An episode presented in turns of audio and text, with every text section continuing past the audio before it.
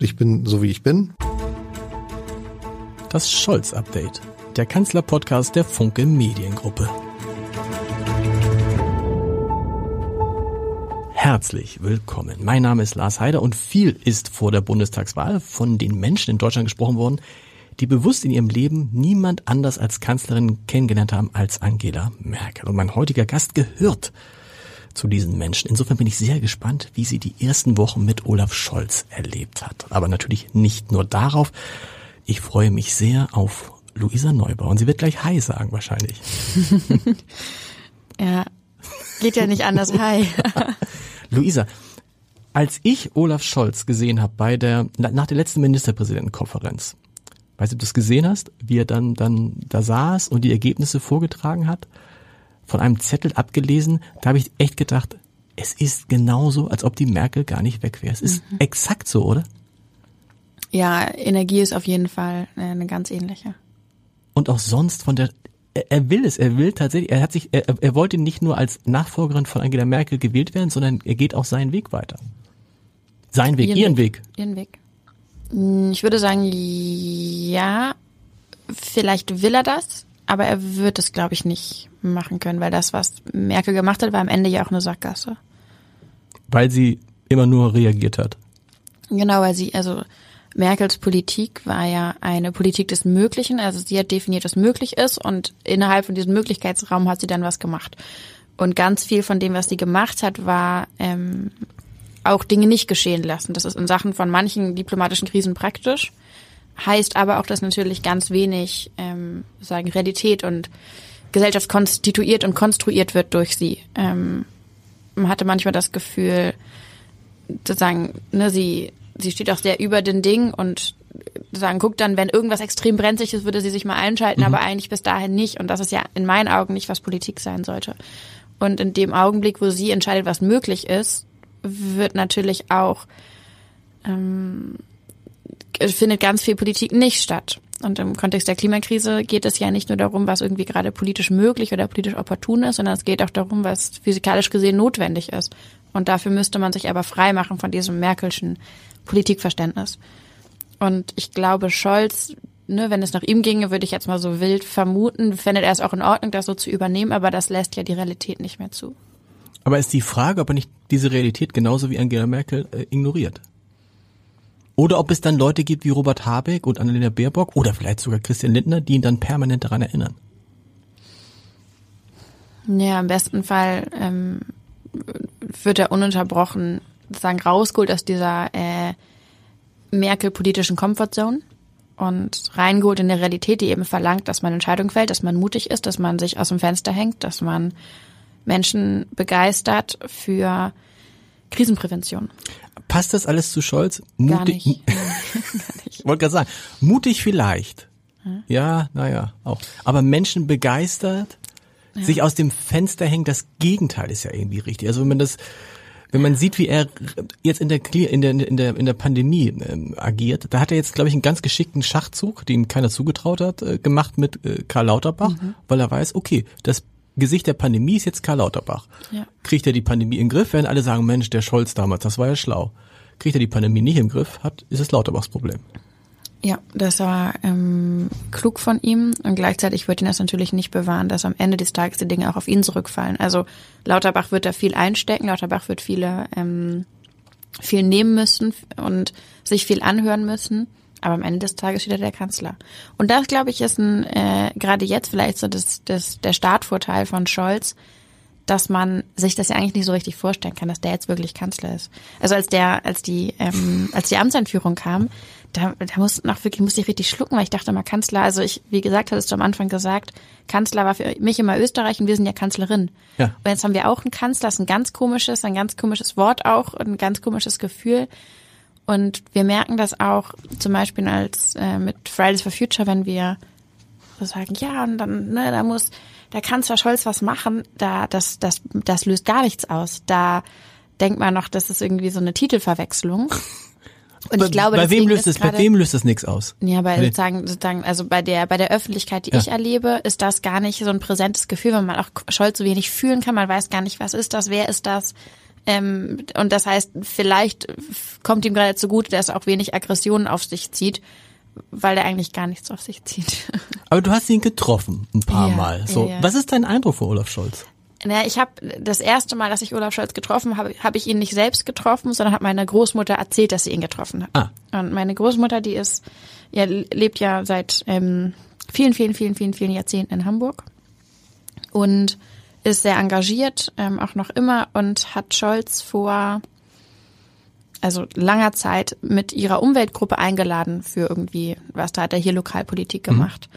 Und der Mythos, dass die Ge- Familiengeschichte ist, dass meine Großmutter da dem Olaf auf die Schulter geklopft hat nach seiner, nach der Präsentation und nach dem Vortrag, was das auch immer war, in der Volkshochschule und gesagt hat, Olaf, klopf, klopf, aus dir, aus dir wird noch mal was. Und das war das. Sie hat's gewusst, Sie siehst du? Das ist meine Großmutter halt, keine halben Sachen. Und das war das erste, das war praktisch meine erste Begegnung mit Olaf Scholz, war die, ähm, war diese Erzählung Okay. von unserem dann Bürgermeister. Das zweite Mal, als ich ihn getroffen habe, habe ich ihn getroffen, auch bei einer sehr, ähm, sehr denkwürdigen Veranstaltung im Taz-Salon in der Schanze oben. Wieder mit meiner Großmutter war er eine, eine Diskussionsveranstaltung zu zweit mit Robert Habeck.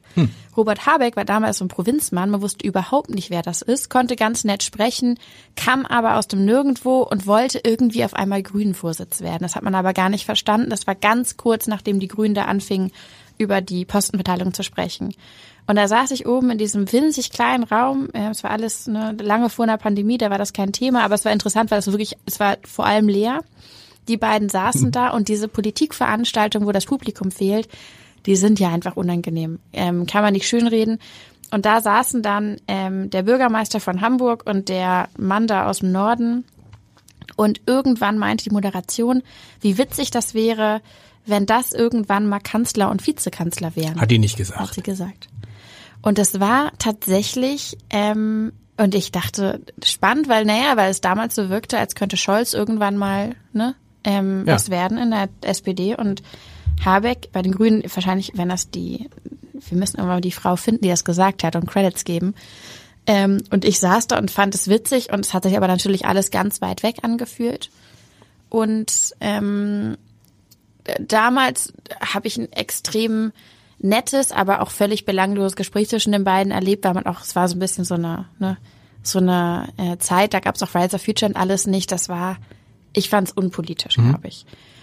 Und danach wollte ich mit Scholz und mit ähm, Habeck jeweils reden, aber Scholz äh, ist dann weggegangen und Habeck kam mal ganz freundlich an und hat gesagt, ja, ja, hier und wir könnten irgendwas machen, weil ich war bei einer Organisation. Und dann, äh, großer Zeitsprung, habe ich ihn wieder getroffen bei Anne Will. Das war dann ein paar Jahre später. da hat sich auch was in meinem Leben verändert. Und dann saßen wir da an diesem wieder denkwürdigen Tag, nachdem Andrea Nahles weg ist. Ach, du warst, du warst in der Runde, als er gesagt hat, ich werde auf keinen Fall SPD-Parteivorsitzender. Genau, das war das. Okay. Und da saßen wir da und es war natürlich, wie das bei diesen Talksendungen so ist, man letzt irgendein Thema fest und dann passiert auf einmal irgendwas und die Runde steht aber schon und dann rief Anne Will an und meinte, Luisa, würdest du trotzdem kommen, obwohl wir auch über Andrea Nahles sprechen müssen. Und das war zu einer Zeit, da war die SPD gefühlt bei minus 20 Prozent, also die war nirgendwo. Und ich dachte, Leute, wir müssen über das Klima sprechen. Wir können jetzt nicht so Kleinparteienprobleme hier diskutieren, aber okay. Und dann ähm, saßen wir da ähm, in der Runde und dann das nächste Mal, als wir uns getroffen haben, äh, wieder ein denkwürdiger Moment, eine Woche nachdem er seine Kandidatur bekannt gegeben hat, oder ich glaube fünf Tage, hatte er uns eingeladen, mich und ein paar andere Aktivistinnen ins Finanzministerium, Ah, cool. um über die Klimakrise zu sprechen. Und dann kannst du ja, danach musst du ja eine Einschätzung haben können. Also ist das, ist das jemand, in Hamburg hieß es immer, das Klima interessiert ihn eigentlich nicht so. Haben die Grünen, insbesondere ähm, Jens Kerstern, ähm, gesagt, der ähm, Umweltsenator. Was war dein Eindruck nach diesem Gespräch? Nach dem letzten? Also nachdem ihr euch da im Finanzministerium getroffen, war das das letzte bisher? Ähm, ich glaube schon, ja. Ja. Äh,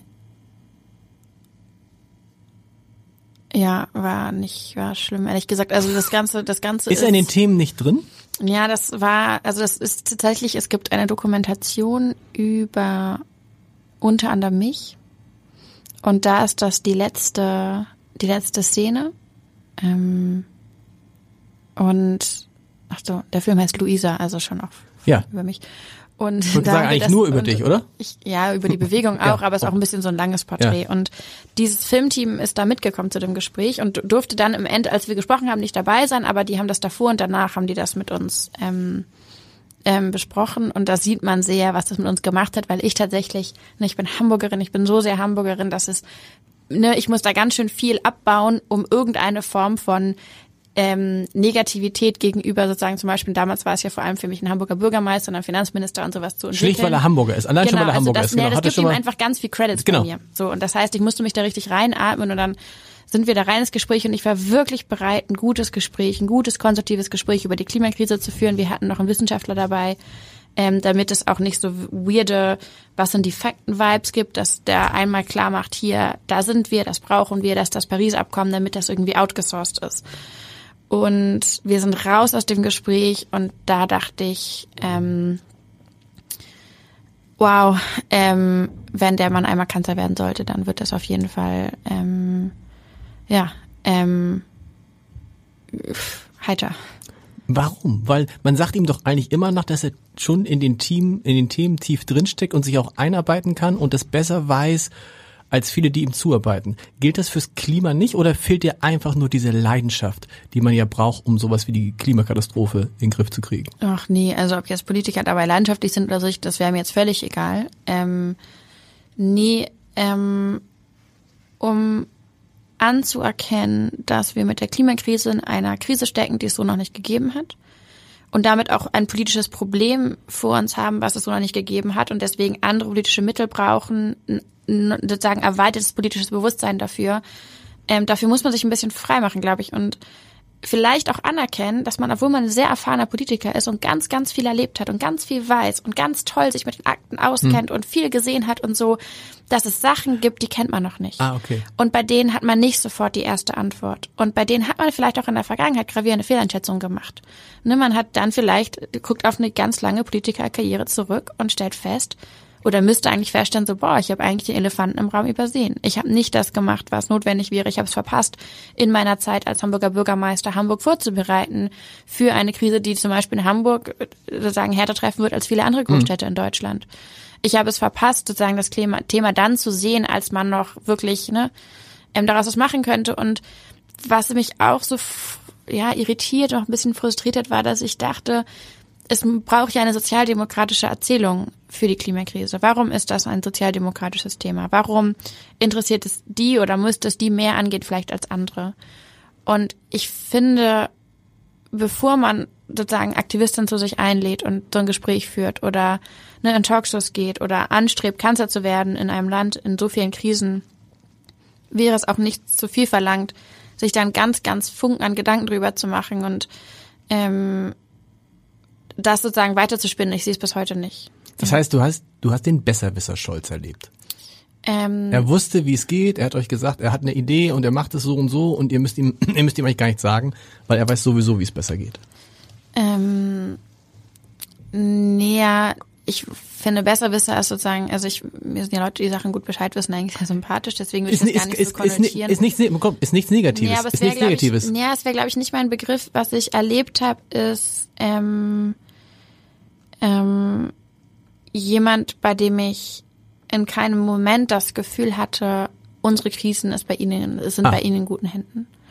Und das ist ja etwas, was man ausstrahlt durch Aufgeklärtheit, durch Offenheit und durch die Fähigkeit, ähm, sozusagen so eine Art Nachdenklichkeit zuzulassen in dem Augenblick. Und ähm, auch in dem Augenblick zu erkennen, boah, wenn wir das machen wollen, wenn wir das wirklich packen wollen mit der Klimakrise, und da sprechen wir jetzt ja gerade ganz konkret nur davon, dass Deutschland einfach den Anteil tut, den wir international So. versprochen haben. Ne? Niemand sagt, wir müssen das alleine machen, werden wir auch nicht, aber es geht darum, dass wir unsere Versprechen einhalten und international so das Mindestmaß von dem machen, was notwendig ist.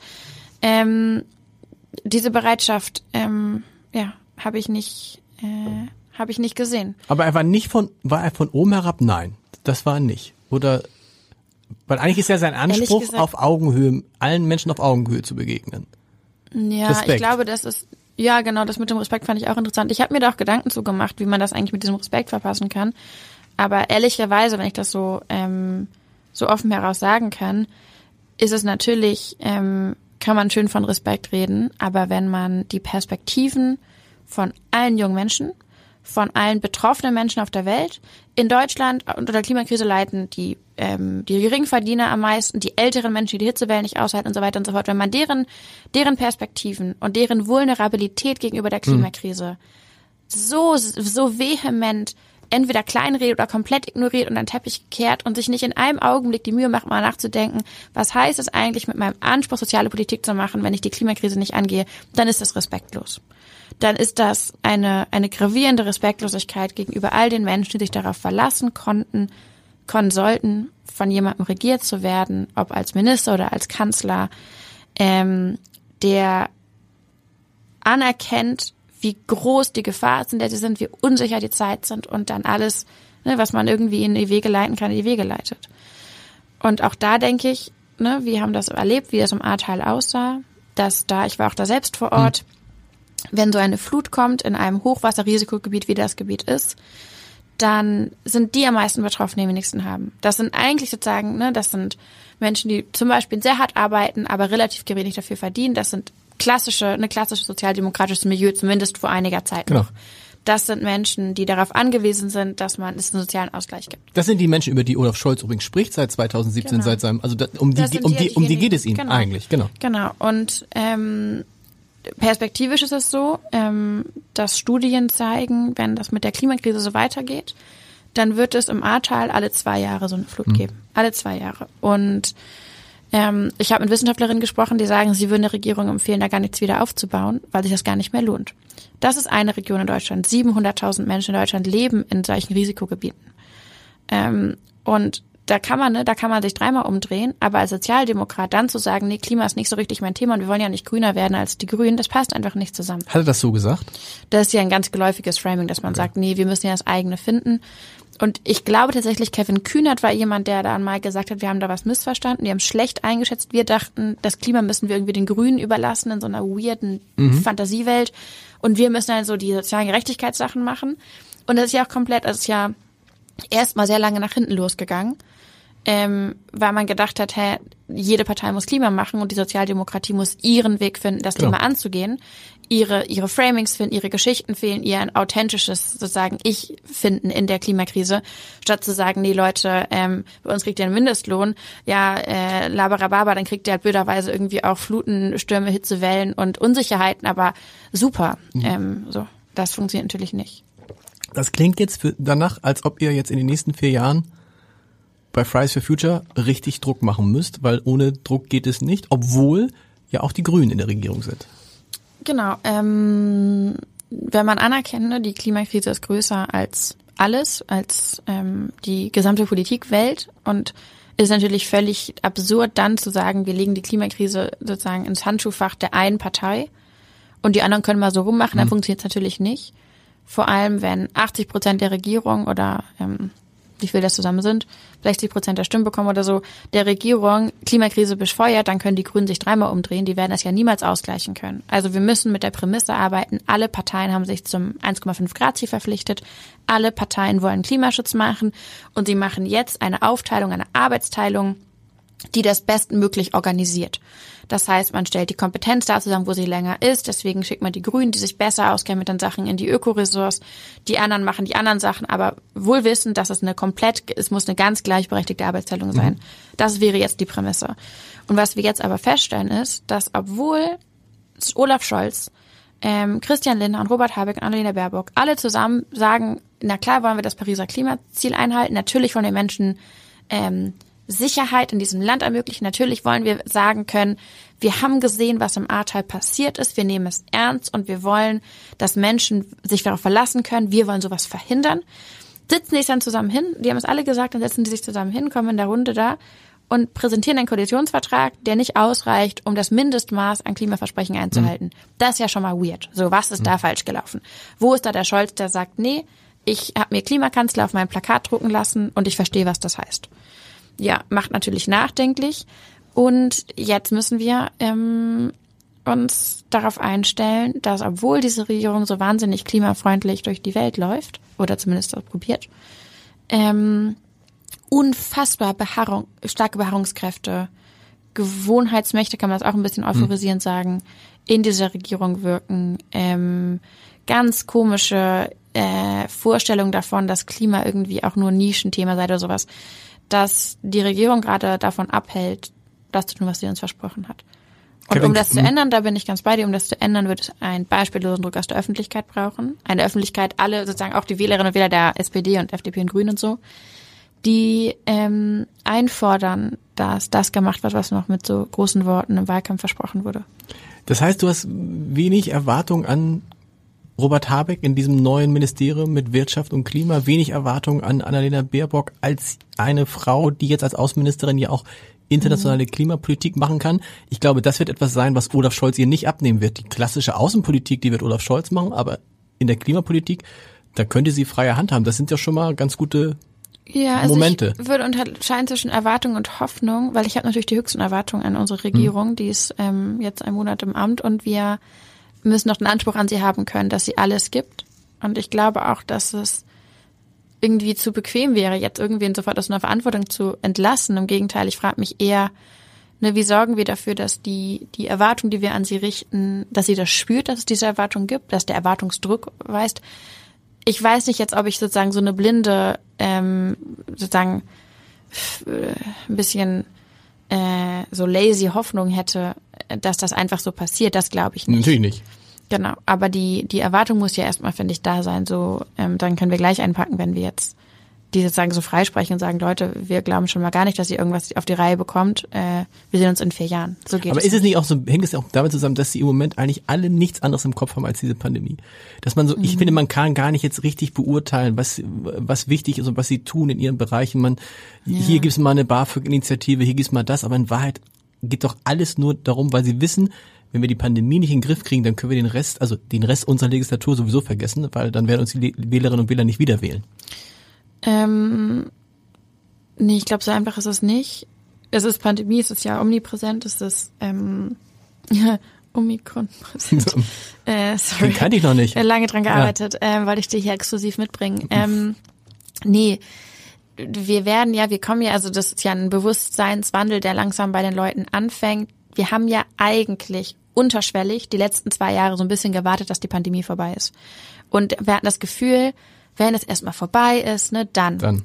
So, und wenn wir uns jetzt auf, für den Moment auf den Gedanken einlassen, es wird nicht, also es wird absehbar nicht weniger Krise werden es wird vielleicht weniger Pandemie werden, aber da wird es mehr andere Krise ja. werden. Und es wird tendenziell erstmal mehr Krise werden. Das heißt, politische Arbeit dadurch zu definieren, dass vielleicht irgendwann eine Krise vorbei ist, das glaube ich, die Zeiten sind vorbei. Das waren, keine Ahnung, vielleicht waren so die Nullerjahre. Ich war da in der Grundschule, aber ich habe mir vieles sagen lassen. Ähm, aber das funktioniert nicht mehr. Das heißt, politische Arbeit und auch Kanzler sein wird sich viel mehr, eigentlich ununterbrochen dadurch definieren, wer sind wir und was machen wir in einer Krise. Genau. Und, ähm, Aber da ist doch Scholz immer so stolz drauf gewesen. Er sagt hat, Krise kann ich. Aber damit meinte er, ich glaube, damit meinte er die Saison, ich habe immer das Gefühl gehabt, er meinte dann die akute Krise, weißt du? Also ja, Elbphilharmonie muss jetzt schnell gelöst werden, bang, so. Wow, okay. sowas. Aber weißt du, wo, wo er sagt, Krise kann ich. Ein Krieschen. Kri naja, und da bin, da bin ich mir nicht sicher, ich sehe es genau wie du, dass Politik ist eigentlich nur das Bearbeiten von Krisen. Das kann man übrigens im, in der Biografie von Barack Obama gut nachlesen, mhm. der jeden Morgen einfach aufgestiegen ist und für jeden Tag dankbar war, wo es, keine Ahnung, wo es nur zwei, drei schwer, schwerwiegende Sachen gab. Aber da würde man denken, das kann er eigentlich, wenn er will. Ich glaube, dass es, ähm, vielleicht müssen wir noch mal drüber sprechen, von was für Krisen sprechen wir hier. Aber wir sprechen ja mittlerweile nicht mehr von äh, überteuerten Bauvorhaben einer Hansestadt oder selbst sowas Bequemes wie ähm, eskalierte ähm, G20-Gipfel. Mhm. Großveranstaltungen. Und wir sprechen auch nicht von irgendwelchen Sportgroß-Events. Ne? Menschen in Hamburg wissen, also erinnern sich an das Olympia-Referendum und so ähm, sondern wir sprechen ja von Krisen, die so allumfassend sind und die es in ihrer Fassung noch nie irgendwie so für uns gegeben hat und ganz fundamental neue Herausforderungen und Anforderungen an die Politik stellen, dass ich glaube, wenn sozusagen Scholz in die Welt geht und sagt, Krise kann ich, boah, finde ich schwer, das nicht extrem überheblich zu finden, weil wir sind in, in beispiellosen Zeiten, mhm. in beispiellosen Zeiten der sich überschlagenden, interagierenden, sich verstärkenden Krisen. Ähm, vielleicht sozusagen möchte er sagen, ich habe starke Nerven und ich verliere nicht so schnell die Nerven. Das hm. fände ich schon mal beruhigend. Das macht, das ist so? Ja. Er, er sagt ja auch gern irgendwie, mich bringt nichts aus der Ruhe, ich brauche auch keine Hobbys. Äh, um, um wie runterzukommen, weil ich gar nicht erst hochkomme. Das ist ja schon mal in so einer Situation. Ja, obwohl auch da finde ich wiederum, finde ich jetzt gar nicht so beruhigend, ehrlich gesagt, weil ich wäre dankbar für jemanden, ähm, oder ich sehne mich so sehr nach einer Politik, die, die, die, die es wagt, Menschen für richtig guten, gerechten Wandel und Krisenprävention zu begeistern, wie ich eigentlich meinte. Leute, sozusagen eine Politik, die rausgeht und sagt, Leute, das ist unser Plan. Wir glauben, das ist großartig und wir wollen euch davon begeistern, davon euch überzeugen. Und wenn ihr uns davon abhalten wollt, fair enough, probiert das, aber das ist erstmal der Plan. Aber das ist nicht Olaf, Olaf Das Scholz. Hat, noch nie, Olaf Scholz hat, einen- hat einen Plan, aber er begeistert die Leute halt nicht dafür, ne? Genau, das ist auch das, ja, Und ist die ja die, auch- das ist ja die Geschichte der Sozialdemokratie in Deutschland. Ja, und bei ihm ist es ja noch viel schlimmer. Er sagt ja auch selber, Leute, hier in diesem Podcast hat er gesagt, ich bin wie ich bin und ihr kriegt das, was ihr gesehen habt. Wer jetzt glaubt, dass Olaf Scholz jetzt der leidenschaftliche, wahnsinnige Rhetoriker wird, man, man sieht es bei allen seinen Ansprachen, das kommt nicht Da mehr. wird noch eine große Ernüchterung kommen. Ich glaube, vielleicht ist mit der Rhetorik, da fällt ihm sozusagen vielleicht ein bisschen in den Schoß, dass wir das jetzt nicht so sehr gewohnt sind, dass zum Kanzleramt die großen Reden geschwungen werden. Aber letztendlich werden wir natürlich feststellen, dass die Wahl von Olaf Scholz nicht nur, aber auch eine Verwechslung war, weil man irgendwie dachte, dass die Alternativen so radikal sind. Und da- weil man ja so moderate Mitte irgendwie so unverdächtig. Und ähm, dann konnte man sich, glaube ich, in dem Augenblick gut dafür erwärmen. Und was natürlich ähm, Olaf Scholz so sehr zugutekommt, ist, dass man ihm nicht ansieht, dass er unangemessen peinliche oder überhöhte, oder überdrehte Politik macht. Und das war ja das letztendlich, was seine Kontrahenten auf ihre ganz bestimmte Art und Weise, bei dem einen dachte man äh, überdreht und unzuverlässig, bei der anderen dachte man vielleicht ein bisschen zu unerfahren, ein bisschen zu verloren in manche Sachen. Und Olaf Scholz hat man nur angeguckt und dachte, ja, da kann man eigentlich nichts falsch machen. Der sah schon aus wie der Kanzler. Und da, Ja, genau. das ist aber natürlich, ja, aber es ist unterm Strich eine Verwechslung, weil in einer Zeit, in der Krisen entstehen, zum Beispiel durch Nichtstun und durch scheinbar moderate Herangehensweisen, also hat man damit, hat man gesagt, er möchte moderate Klimapolitik zum Beispiel machen. Wir alle wissen, moderate Klimapolitik heißt übersetzt, wir halten die Klimaziele nicht ein, die Klimakrise eskaliert und Menschen werden in Unsicherheit gestürzt.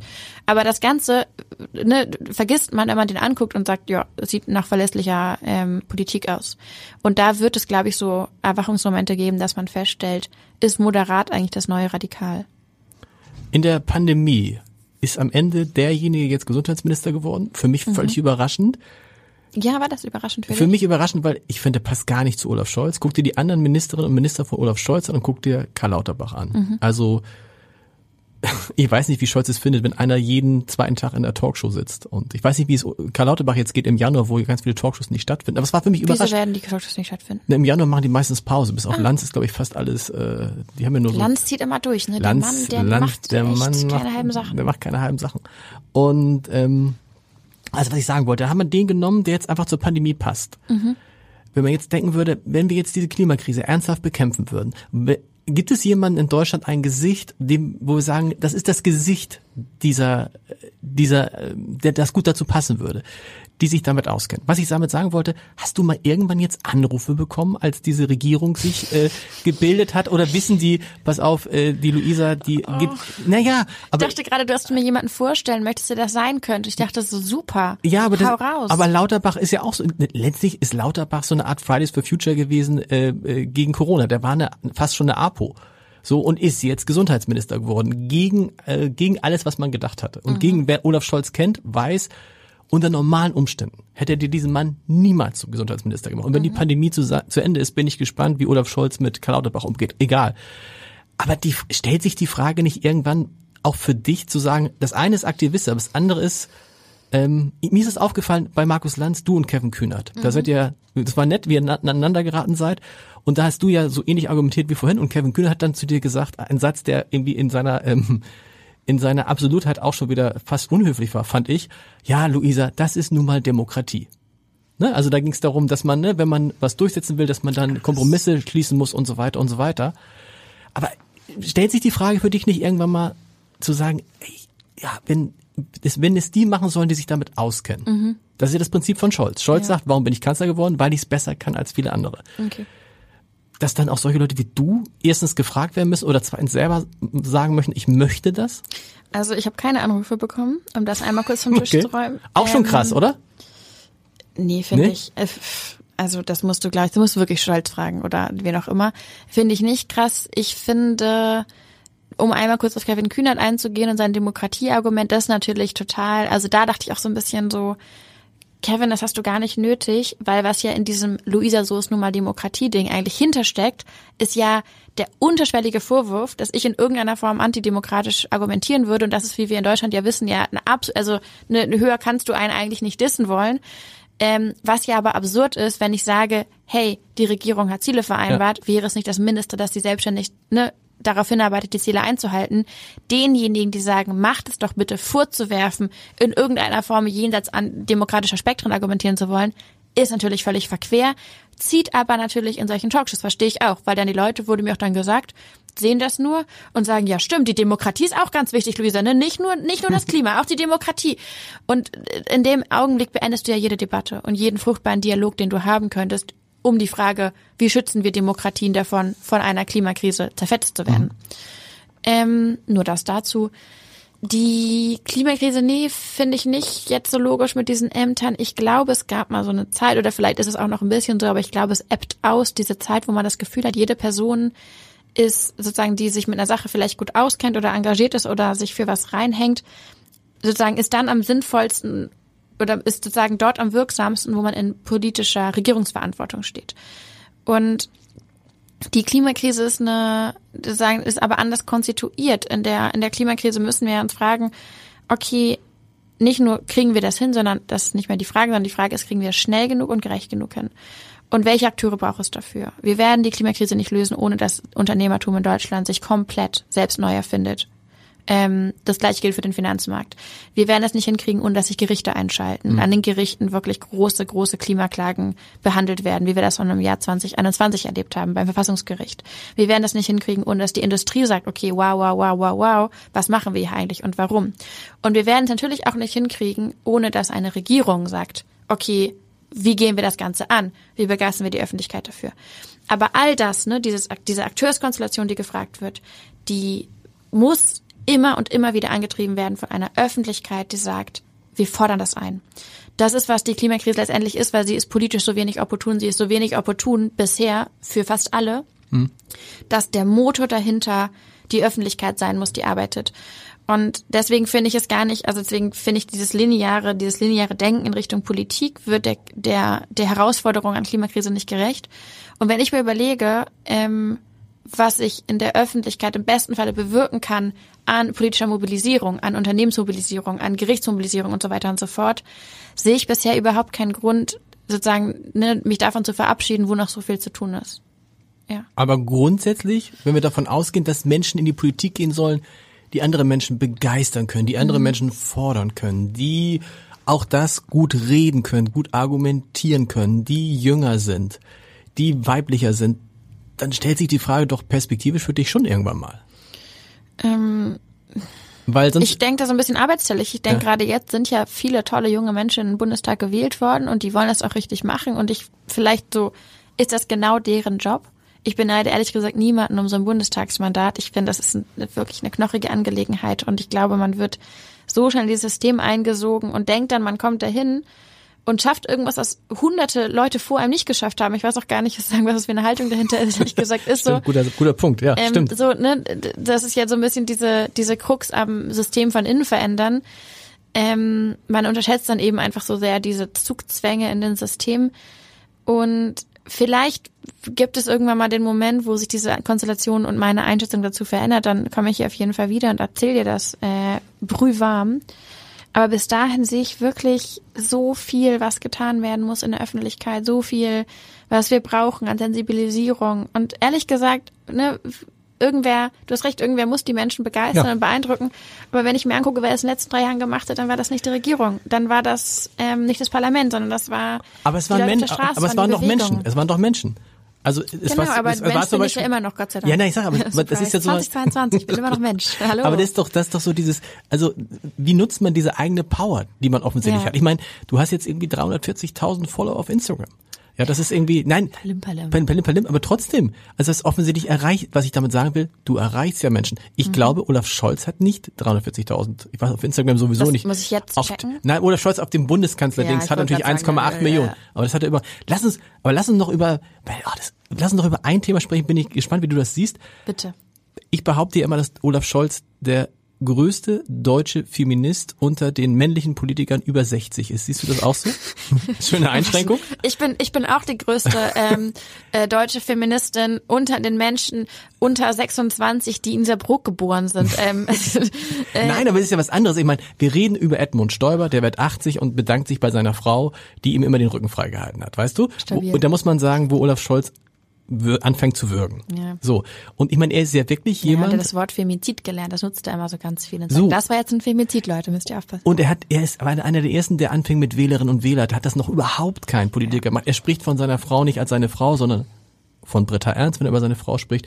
Und er dachte schon als Juso, das Thema hat sich erledigt. Er hat das, die Regierung paritätisch besetzt, das ihm total, also, was ich damit sagen will, das ist ja auch paritätisch, eine. Paritätisch, wenn man den Kanzler rausrechnet. Ja, aber gut, ja. Aber da muss man, also, ja, ja, also, klar. Nein, also ja, vielleicht. Also, you tell me about it. Ähm. Laut, das, das ist das Lauterbach-Problem gewesen. Wahrscheinlich wäre das auch eine Frau gewesen, aber da muss es Lauterbach werden. Verstehst du? Ach so. Ähm, das wäre, da war eine Frau für vorgesehen. Der Mann gesagt. Ja, vielleicht. Also ähm, ich habe das Gefühl, ähm, die äh, SozialdemokratInnen haben das sehr gut, ähm, haben sehr gut für sich ähm, so hegemoniale Gewinne erkannt, also Mindestlohn, Wahlalterabsenkung. Das wird jetzt nicht nur von denen kommen, weil das ja auch von denen mit vorangetrieben. Ähm, die Ehe für alle, die LGBTQI-Rechte und so weiter und so fort. Und dazu gilt natürlich irgendwie auch so der Anspruch an Gleichberechtigung. Ähm, ich finde das toll, wenn jemand gendert.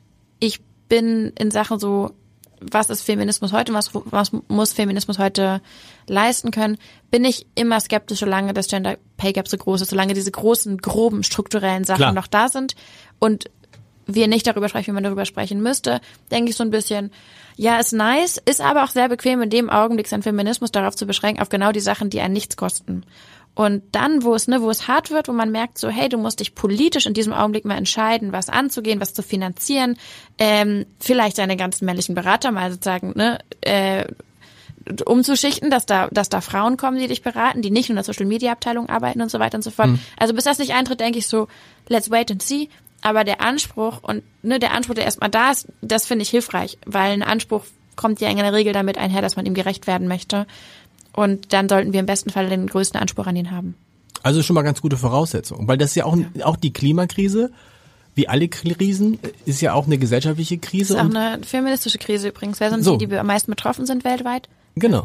Deshalb und deshalb ist ja auch die, ich, das hat das hat Olaf Scholz glaube ich ganz gut erkannt, dass um all diese Krisen zu lösen, muss er natürlich auch wieder gucken, dass die Gesellschaft so zusammensteht, dass man sich überhaupt einig ist, was sind die Krisen und wie wollen wir sie lösen. Mhm. Das sehen wir jetzt ja irgendwie ganz äh, exemplarisch bei der, in der bei der Pandemie, wo es einfach nicht einen Teil von Menschen gibt, die sagen, hä, ja. Ich mach da nicht mit. Aber auch da denke ich, ähm, also in der Pandemie haben wir es anders erlebt. Da haben wir, da muss man, da ist also da ist ja einerseits unser Verständnis von wo sind Mehr- und Minderheiten ganz, ganz verschoben, weil wir so wahnsinnig überproportional viel über zum Beispiel Querdenker sprechen, im Vergleich zu vulnerablen Gruppen, die, genau. die kaum vorkommen, die ganz krass leiden, die sich an alle Regeln halten, ähm, und sozusagen im öffentlichen Diskurs ausgebalanced sind. Und deswegen denken wir natürlich, es gibt die, die sich brav an alles halten und nichts zu verlieren haben. Und es gibt diejenigen, die so eine riesige Opposition sind. So, so ist ja das Gefüge mhm. nicht. In was wir überlebt haben in der Corona-Krise, und das finde ich auch sehr ähm, sehr wichtig für uns zu sagen im, Hinterkopf zu behalten. Wir haben erlebt, wie es aussieht, wenn eine Regierung in Krisenmodus verfällt. Und das hat ja ganz, ganz, ganz beispiellose Kräfte in der Gesellschaft freigetreten, weil Menschen gesehen haben, boah, okay, das sind unsere politischen ähm, VerantwortungsträgerInnen, die nehmen eine Krise ernst, da musst du schon sozusagen um sehr komische Hecken rumdenken, zu sagen, okay, es gibt keinen ja. Grund für mich, diese Krise ernst zu nehmen. Klimakrise, ganz anderes Beispiel, haben wir noch nie irgendwen gesehen in Regierungsverantwortung, der sich ernsthaft so verhalten hat, als wären wir in einer Krise. Das stimmt, diesen Satz, nehmen Sie es ernst, es ist ernst, hat man in der Klimakrise noch nicht gehört. Natürlich. Und die, ähm, wir haben nie, ne, wir haben keine Ansprachen gehört, wir haben einmal jetzt, ne, letztes Jahr mit der, mit der Flut einmal so einen ganz kurzen Moment gehabt, ähm, wo man sich überlegt hätte, boah, ist das vielleicht das Ernsthaftes? Dann wurde es aber natürlich so überschattet von dem Kalkül, wie man das im Wahlkampf verwenden kann, dass die einen sind, um Promoclips zu drehen, die anderen mussten erstmal das Ganze kleinreden.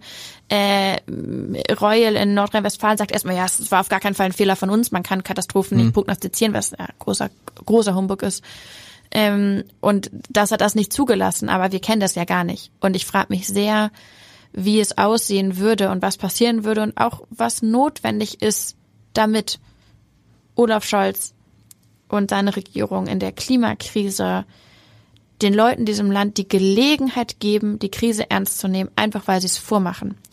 Und ich finde, über gesellschaftlichen Zusammenhalt zu sprechen in Krisen extrem wichtig. Mhm. Ich finde es aber auch in dem Augenblick wichtig, sich zu fragen, ne, was ist das, was uns da vorgelebt wird? Was ist das, was die meisten Menschen erstmal ja nachmachen werden? Machen die ein, ja, ist ein Thema, ist ganz interessant, aber bitte nicht überreagieren Ding nach. Machen die ein nach, ja, aber die Demokratie, machen die einen nach von wegen, ja, Kinder, aber geht mal wieder in die Schule.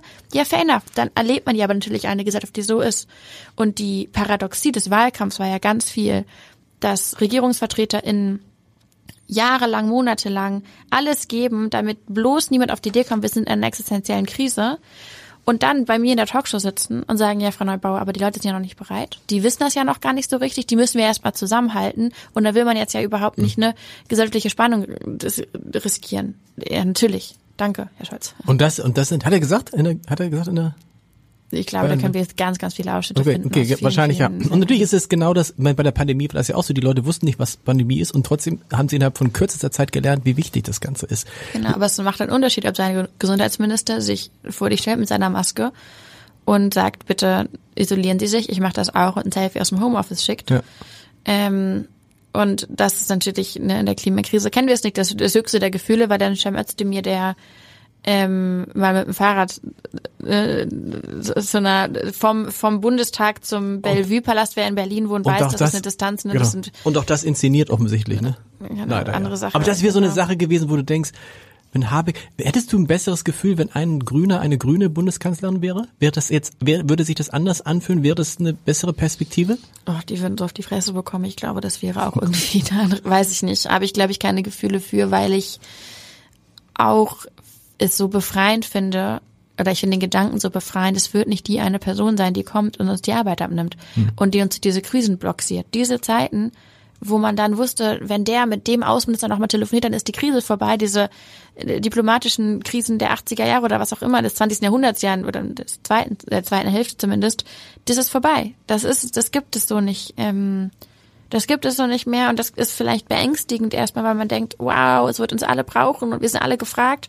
Und gleichzeitig, wie schön, es liegt nicht nur auf unseren Schultern, es liegt auch in unseren Händen, was zu tun. Und wir sind, wir sind im besten Fall Teil davon, Teil von einer Gesellschaft, die sich wehrt und die gerechter wird und sicherer. Das ist schon fast ein schönes Schlusswort. Du musst mir noch eine Sache erklären, weil man das jetzt viel in der Pandemie von Leuten hört, die sagen, ich bin müde. Mhm. Ich bin müde, ich ja. kann nicht mehr und so.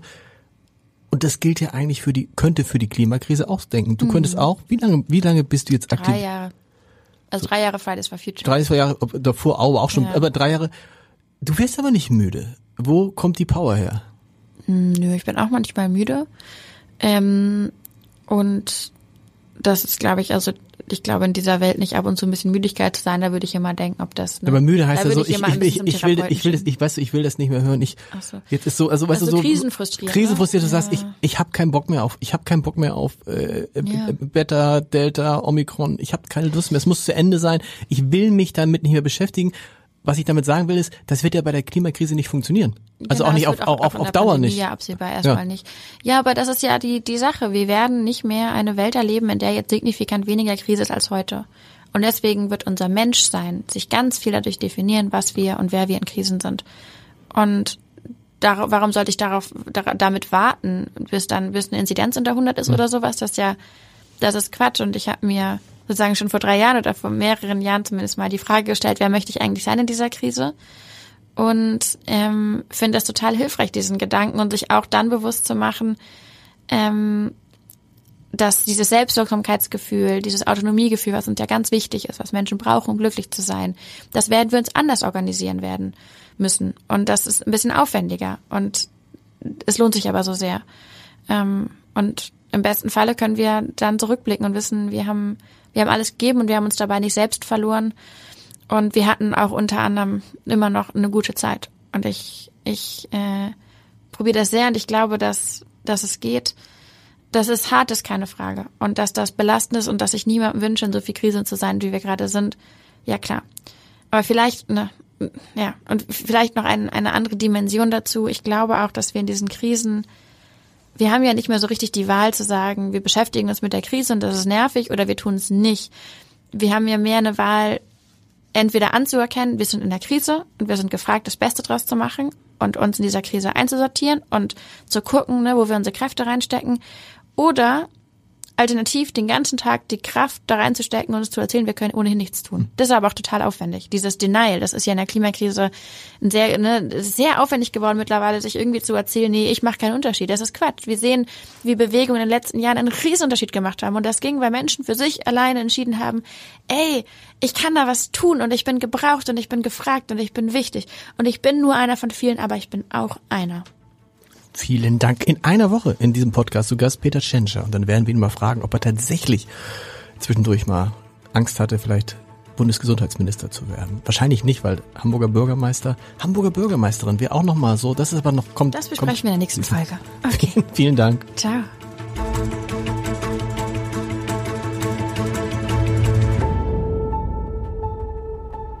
Weitere Podcasts vom Hamburger Abendblatt finden Sie auf abendblatt.de slash podcast. Ein Podcast von Funke.